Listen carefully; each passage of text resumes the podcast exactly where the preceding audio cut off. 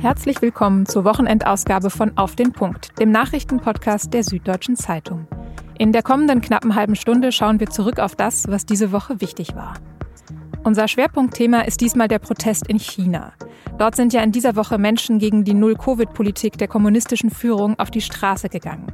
Ein ganz besonderer Moment für das Land, in dem Protest sonst meistens schon im Keim erstickt wird. Was bedeutet das jetzt für die Zukunft? Und wie gefährlich sind die Proteste für den chinesischen Staats- und Parteichef Xi Jinping? Darüber habe ich mit der Sinologin Katja Drienhausen gesprochen. Sie hören auf den Punkt die Woche, ein Podcast der Süddeutschen Zeitung. Ich bin Nadja Schlüter, schön, dass Sie dabei sind.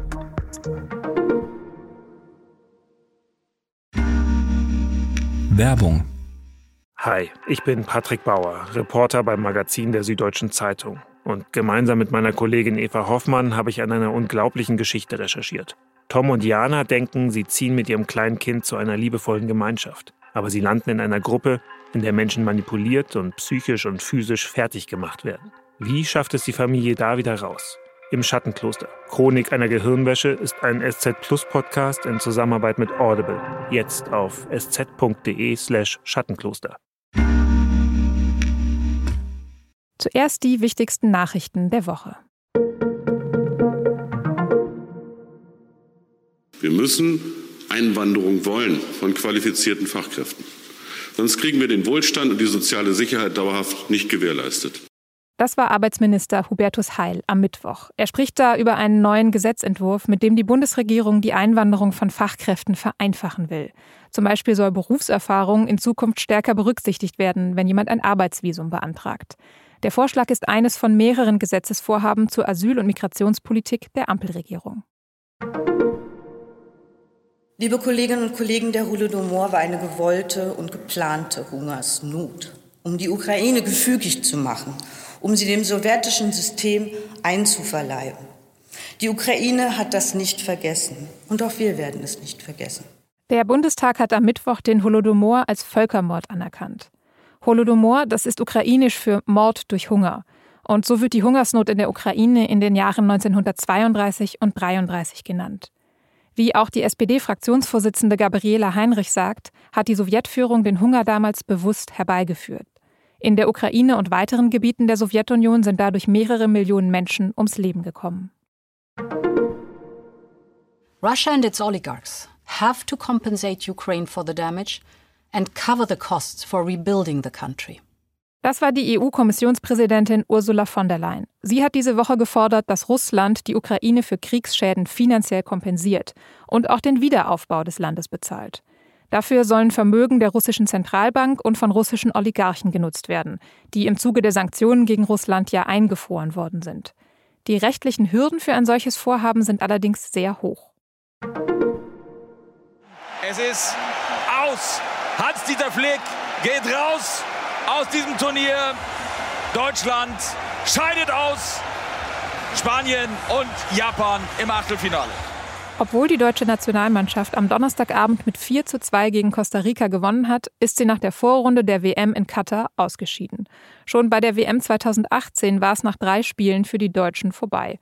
Und jetzt wird auch die Frage nach der Zukunft von Hansi Flick als Bundestrainer laut. Flick selbst hat nach dem Spiel gesagt, von seiner Seite gebe es keinen Grund, nicht weiterzumachen.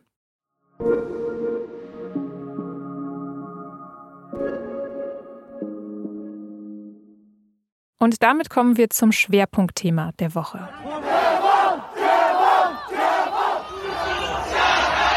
Vor allem am vergangenen Wochenende und am Montag haben wir Bilder aus China gesehen, mit denen wohl niemand gerechnet hatte. Man sieht darauf Menschen, die sich versammeln, manchmal Tausende, die sich der Polizei entgegenstellen und gemeinsam skandieren. Sie rufen, das haben wir eben gehört, hebt den Lockdown auf. Wir wollen keine PCR-Tests, wir wollen Freiheit und manchmal sogar nieder mit Xi Jinping, also nieder mit Chinas Staats- und Parteichef. Viele Teilnehmer und Teilnehmerinnen halten dabei weiße Blätter in die Luft. Die sind inzwischen zu einem Symbol der Proteste geworden. Und diese Proteste sind die größten seit Jahrzehnten in China. Denn dass Menschen dort auf der Straße demonstrieren und dass sie ihre Meinung frei äußern, das ist unter der autoritären kommunistischen Führung ja eigentlich so gut wie unmöglich. In unserer Sendung vom Montag hat die SZ-China-Korrespondentin Lea Sahai betont, wie besonders das alles gerade ist. Also ich glaube, es ist wirklich ein historischer Moment, den man da erlebt. Und ich hatte fast den Eindruck, dass viele Chinesen selbst auch überrascht waren, dass das überhaupt möglich ist und da natürlich von diesem Moment auch und von diesem Gefühl beflügelt. Ausgelöst wurden die Proteste wahrscheinlich, weil es in einem Hochhaus in der Stadt Urumqi in der Region Xinjiang gebrannt hat. Dabei sind zehn Menschen ums Leben gekommen. In den sozialen Netzwerken in China hat sich danach schnell die Information verbreitet, dass die Feuerwehr wegen der strengen Corona-Maßnahmen nicht rechtzeitig da sein konnte, um die Menschen zu retten. Die Stadtverwaltung in Urumqi bestreitet das. Dass die Maßnahmen im Moment aber besonders streng sind, das stimmt auf jeden Fall. China erlebt nämlich gerade die heftigste Corona-Welle seit Beginn der Pandemie. Und die chinesische Führung versucht dagegen mit harten Lockdowns, Isolation in Lagern und ständigen Corona-Tests vorzugehen. Viele Menschen haben deswegen ihre Jobs und ihr Einkommen verloren. Die Wut über diese strikte Null-Covid-Politik hat sich also wohl schon länger aufgestaut. Im Laufe dieser Woche hat die Regierung die Corona-Maßnahmen dann sogar leicht gelockert. Als sie das angekündigt hat, wurde aber nie gesagt, dass sie damit auf die Proteste reagiert. Und weitere Proteste wurden meistens schnell von der Polizei eingedämmt. Ist also bald schon wieder alles vorbei oder ist da ein Anfang gemacht worden für mehr, für eine größere Bewegung? Und wie gefährlich ist die Wut der Menschen eigentlich für den Staats- und Parteichef Xi Jinping? Darüber habe ich mit der Sinologin Katja Drienhausen vom Mercator-Institut für China-Studien in Berlin gesprochen. Frau Drienhausen, unsere China-Korrespondentin, die hat die Proteste als historisch bezeichnet. War das auch Ihr erster Gedanke, als Sie davon erfahren haben? Ja, auf jeden Fall. Also es war schon ganz besonders zu sehen, wie da innerhalb von wenigen Stunden beziehungsweise Tagen wirklich an ganz verschiedenen Orten im Land, die ja auch ganz verschiedene Umstände hatten jetzt im letzten Jahr, was zum Beispiel die Corona-bedingten Einschränkungen angeht, doch dann relativ gleichzeitig Proteste ausgebrochen sind, die sich eben auch dadurch ausgezeichnet haben, dass vielerorts dieselben Forderungen erhoben wurden und einfach eine ähnliche symbolische Sprache auch gewählt wurde, um da auf Anliegen aufmerksam zu machen. Jetzt haben Sie die Symbolsprache gerade schon angesprochen. Das weiße Blatt Papier, das ist jetzt zum Symbol der Proteste geworden. Warum genau das und was bedeutet das? Also das hat sich ja auch sehr viel damit zu tun, dass es hier um Proteste in einem autoritären staatlichen Kontext geht. Das Weiße Blatt war ja jetzt nicht nur in Festland China bei diesen Protesten in Gebrauch, sondern zum Beispiel auch davor schon in Hongkong oder in anderen Orten in der Welt. Also ich glaube, das ist sozusagen ein Symbol, das da etwas reininterpretiert werden kann, was gerade so nicht gesagt werden kann, ohne große Risiken, was über Landesgrenzen hinausträgt, was aber natürlich gerade mit Blick auf die sehr starke Zensur in Online-Medien in China sowohl quasi Möglichkeit als auch Schutzfunktion hat. Wie gut das die Menschen jetzt wirklich schützen kann, ist eine andere Frage. Aber schon allein auch bestimmte Dinge gar nicht sagen zu müssen, wenn man weiß, dass alle dieselbe Botschaft auf dieses leere Blatt projizieren, die da gerade daran beteiligt sind, das hat natürlich auch eine extrem verbindende Funktion. Mit der Zensur in den sozialen Medien, aber auch durch die Präsenz der Polizei jetzt auf den Straßen wird jetzt gerade ja versucht, weitere Proteste zu verhindern. Wie erfolgreich, wenn man das so sagen will, ist das und wie viel passiert vielleicht trotzdem gerade noch an Protest? Ich glaube, man muss sich da auch wirklich nochmal bewusst machen, gegen was für widrige Umstände es sozusagen überhaupt möglich war, diese Proteste ja zusammenzubringen, durchzuführen und äh, sich da der Regierung gegenüber auch zumindest punktuell Gehör zu verschaffen. Man hört und liest ja oft darüber, dass China ein sehr umfassendes Überwachungssystem aufgebaut hat in den vergangenen Dekaden und ähm, dass es dann trotzdem möglich war, ja, dass über soziale Medien aufgerufen wurde, sich zu treffen und Leute dann auch wirklich vor Ort zusammengekommen sind und zum Teil ja Stunden ähm, ausgeharrt haben und immer wieder Botschaften sozusagen laut gerufen haben, Forderungen gestellt haben. Das war eben etwas ganz Besonderes. Und was jetzt seitdem passiert ist, ist, dass die Regierung äh, natürlich auch den aufgebauten Sicherheitsapparat nutzt, um die Proteste unter Kontrolle zu bekommen. Man hat zwar auf den ersten Blick den Eindruck gewonnen, dass die Reaktion der Regierung eigentlich sehr zurückhaltend war, aber das heißt natürlich nicht, dass jetzt nicht hinter den Kulissen auch alles getan wird, um rauszufinden, wer waren denn da sozusagen aus, aus Sicht des Staates die Unruhestifter, die Anführer, dann diese Personen eben vorzuladen, ähm, wie es auch da oft euphemistisch heißt, zum Tee trinken mit der Polizei, um zu fragen, äh, was sind da für Netzwerke dahinter. Und da wird es sicher in den kommenden Monaten noch einfach erstens weitaus stärker zu Repressalien und vermutlich auch strafrechtlichen Verfahren gegen Protestierende kommen, aber eben auch noch mal zu einer viel stärkeren Zensurkampagne in den sozialen Medien, also wenn es um be bestimmte Begriffe geht. Also schon jetzt ist ja sozusagen das, das weiße Papier selbst ähm, oder leeres Druckerpapier gewissermaßen zu einem sensitiven Wort oder ähm, ja zu einem Begriff geworden, der, der, der so jetzt nicht so einfach geteilt werden kann. Jetzt sagen Sie, es wird nach einem Anführer, einer Anführerin gesucht werden. Bisher hat sich da aber niemand rauskristallisiert, oder? Die Proteste sind sehr dezentral. Die Proteste sind sehr dezentral und dieses Dezentrale war natürlich ein, ein Vorteil, der überhaupt ermöglicht hat, dass man sich da zusammenfinden konnte, bevor jetzt zum Beispiel Sicherheitskräfte einschreiten konnten oder gerade auch ähm, die sozusagen Kader und Kaderinnen, die so auf der Graswurzelebene der chinesischen Gesellschaft in den Wohngebieten oder Unis oder ähm, staatlichen Institutionen ja sozusagen auch so eine sowohl eine Kontroll- als auch eine Mittlerrolle einnehmen und ne, wenn es Berichte gibt, dass sich da etwas zusammenbraut, ja oft auch versuchen, erstmal deeskalierend einzuschreiten und sowohl mit, mit Anreizen oder zum Teil auch eben mit Drohungen bestimmte gesellschaftliche Dynamiken zu unterbinden. Und, und das wurde diesmal eben alles ausgesetzt, so diese Selbstverteidigungsmechanismen des, des autokratischen Staates. Warum hält China eigentlich so strikt an dieser Null-Covid-Politik fest, die ja jetzt eben für diesen Widerstand gesorgt hat? Das ist wirklich eine ganz, ganz große Frage, die sich, glaube ich, nicht nur im Ausland, sondern sicher auch in China zum Teil ähm, Personen stellen.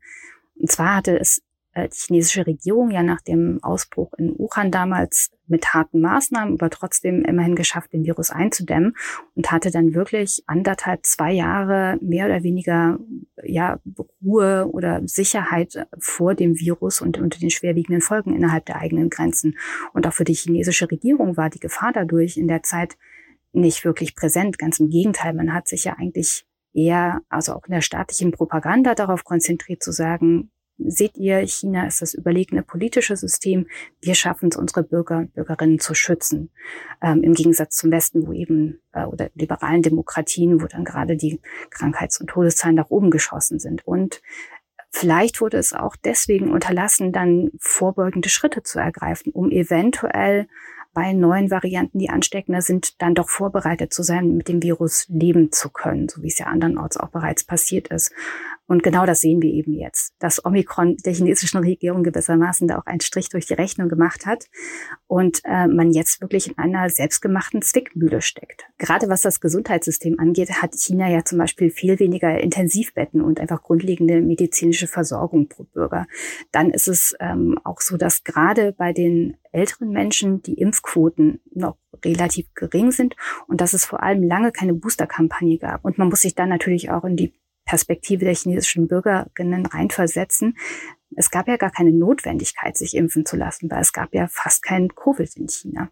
Und in dem Sinne steht man jetzt äh, quasi noch mal ganz am Anfang dieses Prozesses und ähm, hat da eine ja erstens eine große Aufgabe vor sich, das jetzt sehr schnell anzugehen und zweitens äh, auch ein wahnsinniges Risiko, weil wenn jetzt der Virus da wirklich weitgehend ausbricht, ist man einfach überhaupt nicht vorbereitet, da die Bevölkerung gut schützen zu können. Teilweise wurde jetzt in dieser Woche ja auch wirklich gegen die chinesische Führung und gegen Xi Jinping demonstriert. Da gab es Menschen, die auf den Demonstrationen gegen ihn skandiert haben. Waren das Ausreißer, sage ich jetzt mal, oder brodelt da tatsächlich eine echte Unzufriedenheit mit dem System gerade in der Gesellschaft? Das ist natürlich gerade, wenn man sich jetzt die Größenordnung der Proteste anschaut. Ne? Es waren klar einige tausende Personen, die da auf die Straße gegangen sind, aber im Verhältnis zur Gesamtbevölkerung ist das natürlich auch zum Beispiel verglichen mit Protesten in anderen Ländern ein, ein ganz, ganz kleiner Ausschnitt. Ähm, und trotzdem hat es gezeigt, dass viele der Grundanliegen, mit denen die Bürgerinnen gerade zu kämpfen haben, also was jetzt eben aus dem letzten sehr schweren Jahr, was geprägt war durch eben diese ganz harten und zum Teil auch wirklich willkürlichen Lockdowns, dass da einfach äh, ganz schwerwiegende Auswirkungen auch auf die Existenzen von Bürgerinnen ja passiert sind. Also Einkommensverluste, überhaupt große Zukunftssorgen, wie es jetzt weitergehen soll und eben auch viel Erfahrungen oder Wut über staatliche Willkür. Und so finden sich eben aus diesen sehr individuellen, vielen Einzelschicksalen doch eben so größere systemische Fragen heraus. Und da hängt es natürlich auch wirklich mit der Person Xi Jinpings zusammen, weil einfach sowohl die Null-Covid-Politik als auch eben diese viel rigidere staatliche Politik, wo die Partei weitaus mehr als in der Vergangenheit bestimmt, was gesagt werden kann und nicht, eben auch sehr zentral mit seiner Person verbunden ist. Mhm. Zum Teil werden die Proteste ja gerade auch äh, mit der Demokratiebewegung von 1989 verglichen, die damals von der kommunistischen Führung blutig niedergeschlagen wurde. Würden Sie sagen, dieser Vergleich ist passend? So Vergleiche sind natürlich immer wahnsinnig schwierig, vor allem wenn einige Dekaden dazwischen liegen. Ich glaube, ein, ein wichtiger Punkt ist wirklich, sich nochmal selber bewusst zu machen, wie anders auch die Rahmenbedingungen sind. Also gerade was den Faktor digitale Kontrolle angeht und die Fähigkeiten von Staaten, also jetzt überhaupt nicht nur von China, sondern auch, auch international sozusagen, nachzuvollziehen zu können, was sich in öffentlichen Räumen tut und wo sich eben bestimmte Dynamiken ja, entfalten und Menschen zusammenfinden. Und da hat man eben auch gesehen, dass die Reaktion, dass die Reaktionszeit einfach viel, viel schneller war, bis da diese Proteste auch zumindest erstmal wieder zerschlagen wurden.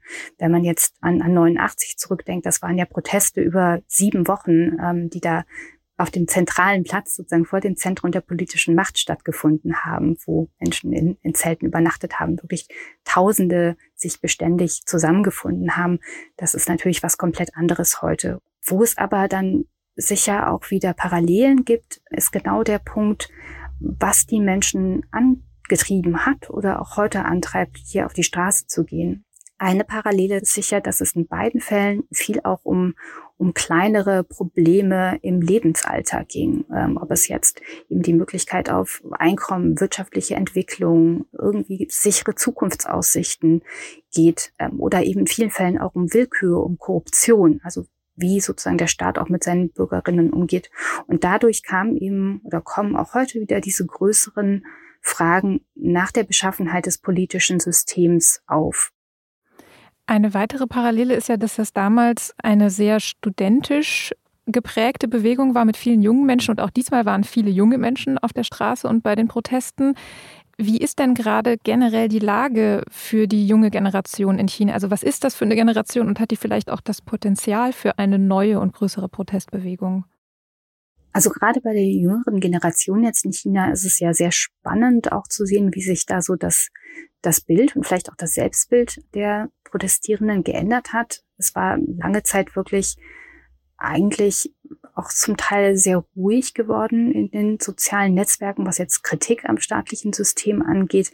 Viele, gerade junge Studierende, wurden dann eher so als patriotisch wahrgenommen oder haben dann auch, das, es gab sozusagen tatsächlich äh, fast schon Kampagnen gegen eher liberale Stimmen in den sozialen Netzwerken. Und das hat, glaube ich, insgesamt auch den Eindruck vermittelt, dass die neue Generation wirklich eigentlich relativ fest auf der Seite des chinesischen Staates steht, sozusagen die Partei um alles verteidigt und ja, falls es sozusagen Gegenstimmen gibt, dass die wirklich vereinzelt und atomisiert sind. Und ich glaube, die Proteste haben jetzt zumindest gezeigt, dass das nicht so ist, dass es da einfach auch sehr viel Potenzial an einer kritischen Auseinandersetzung mit dem eigenen Staat und System gibt.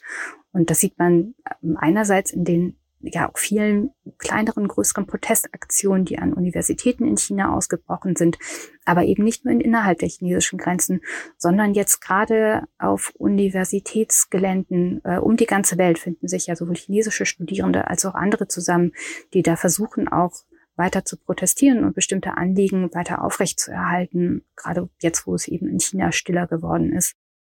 Entsteht da also vielleicht gerade so eine Art neues Selbstbewusstsein bei den jungen Chinesen, sich weiter zu organisieren und dann auch weitere Forderungen zu stellen und das vielleicht auch langfristiger zu tun? Gerade mit Blick auf die Proteste ist es ja so, dass gerade die Protestierenden ja auch immer wieder betont haben, dass sie ähm, sich jetzt nicht gegen China oder gegen den Staat stellen im allerweitesten Sinne, sondern dass sie Chinesinnen sind, dass es keine aus dem Ausland irgendwie angestachelte Farbenrevolution gegen die chinesische Regierung ist, sondern dass sie das sozusagen auch aus ihrer Verantwortung als chinesische Bürgerin tun, weil bestimmte Dinge einfach jetzt gesagt werden müssen und weil man ansonsten sozusagen auch eine Chance für sein Land verspielt. Und das ist sicher wirklich eine ganz, ganz große, ein ganz, ganz großer Bewusstseinswandel, wenn man es jetzt mit der Situation vor ein, zwei Jahren vergleicht, wo es wirklich eher darum ging, ja, die Pandemieauflagen gut zu erfüllen und, und das wirklich auch viel mehr von Stolz auf das eigene Land geprägt war im Vergleich zu anderen Ländern. Und dieses ja, Grundsentiment hat sich sehr stark verändert. Vielen Dank für das Gespräch, Frau Drienhausen. Ja, vielen Dank für die Einladung. Es war sehr spannend.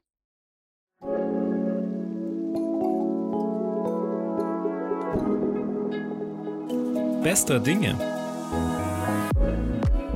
Eine kuriose Meldung kam in dieser Woche aus Österreich und sie lautet, der österreichische Altkanzler Franz Franitzky ist nicht tot. Also prinzipiell ist es natürlich eh schon mal eine gute Nachricht, wenn jemand nicht gestorben ist, aber diese Woche ist sie noch besser, weil zwischenzeitlich nämlich sehr viele Menschen dachten, Franitzky sei gestorben. Schuld daran war ein Fake-Account auf Twitter. Der hatte vorgegeben, dass da der österreichische Landwirtschaftsminister Norbert Totschnig twittert. Und in einem Tweet stand eben, der ehemalige SPÖ-Bundeskanzler Franitzky sei verstorben. In einem Ausschuss des österreichischen Parlaments wurde dann sogar eine Schweigeminute für ihn abgehalten. Ebenfalls über Twitter wurde dann aber auch sehr schnell Entwarnung gegeben, Franitzky sei wohl auf. Viel Verwirrung mit gutem Ende also. Ranitzky selbst hat der österreichischen Zeitung Kurier gesagt, dass er ganz schon überrascht war über die Nachricht, weil er von seinem Tod ja gar nichts verspürt habe. Ansonsten habe er noch an den amerikanischen Schriftsteller Mark Twain gedacht. Denn der hat ja mal gesagt, die Nachrichten zu meinem Tod sind reichlich übertrieben.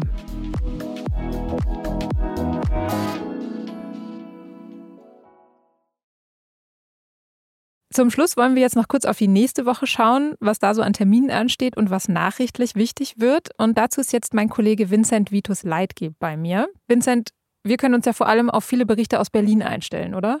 Ja, genau. Es ist kommende Woche am Mittwoch, nämlich ganz genau ein Jahr her, dass die Ampelkoalition ihren Koalitionsvertrag unterschrieben hat. Und am Donnerstag ist Olaf Scholz dann ganz genau ein Jahr lang Bundeskanzler.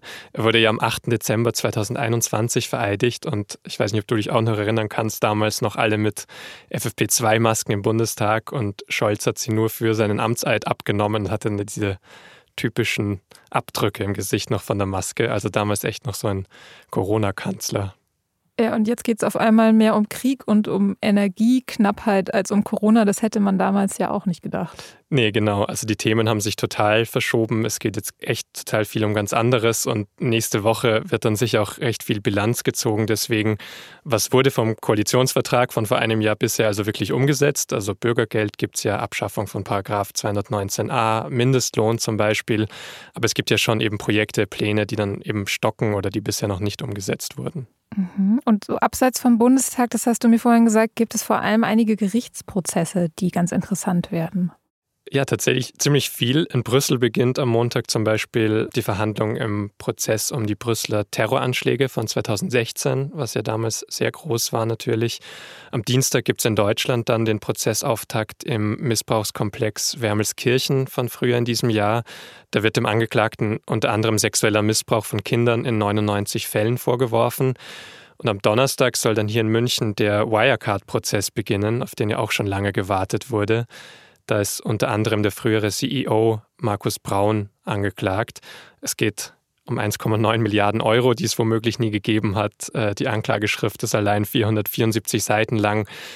Der liegen 700 Aktenbände zugrunde. Also das ist echt schon mal riesig, was da dann beginnt und soll auch das ganze nächste Jahr dauern. Danke für die Infos, Vincent. Und Wer sich jetzt zum Beispiel auf den Wirecard-Prozess noch ein bisschen genauer vorbereiten will, zu dem Fall haben wir ja auch eine mehrteilige Podcast-Serie produziert, in der Schritt für Schritt nachvollzogen wird, was da damals alles passiert ist. Und am Ende ist das Ganze irgendwie auch so eine Art Spionage-Thriller. Den Link zum Wirecard-Podcast finden Sie in den Shownotes.